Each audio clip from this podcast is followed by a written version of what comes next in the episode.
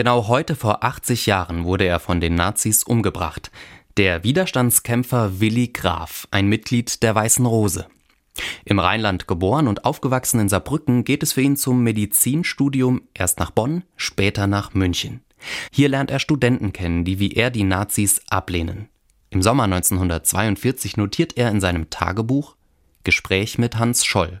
Hoffentlich komme ich öfter mit ihm zusammen.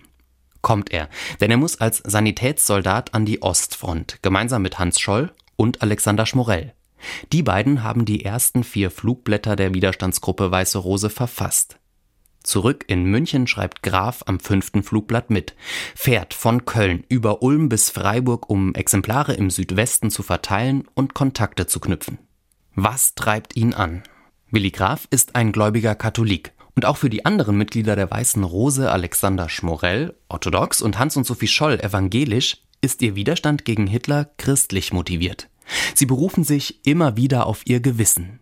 Im Gewissen des Menschen, so glauben sie, hören sie die Stimme Gottes.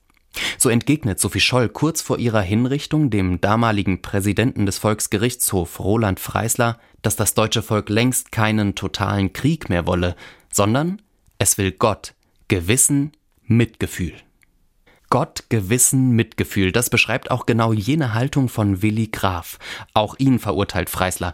Die Nazis bringen ihn aber erst ein halbes Jahr später um, weil sie ihn erpressen wollen. Er soll weitere Mitglieder verraten.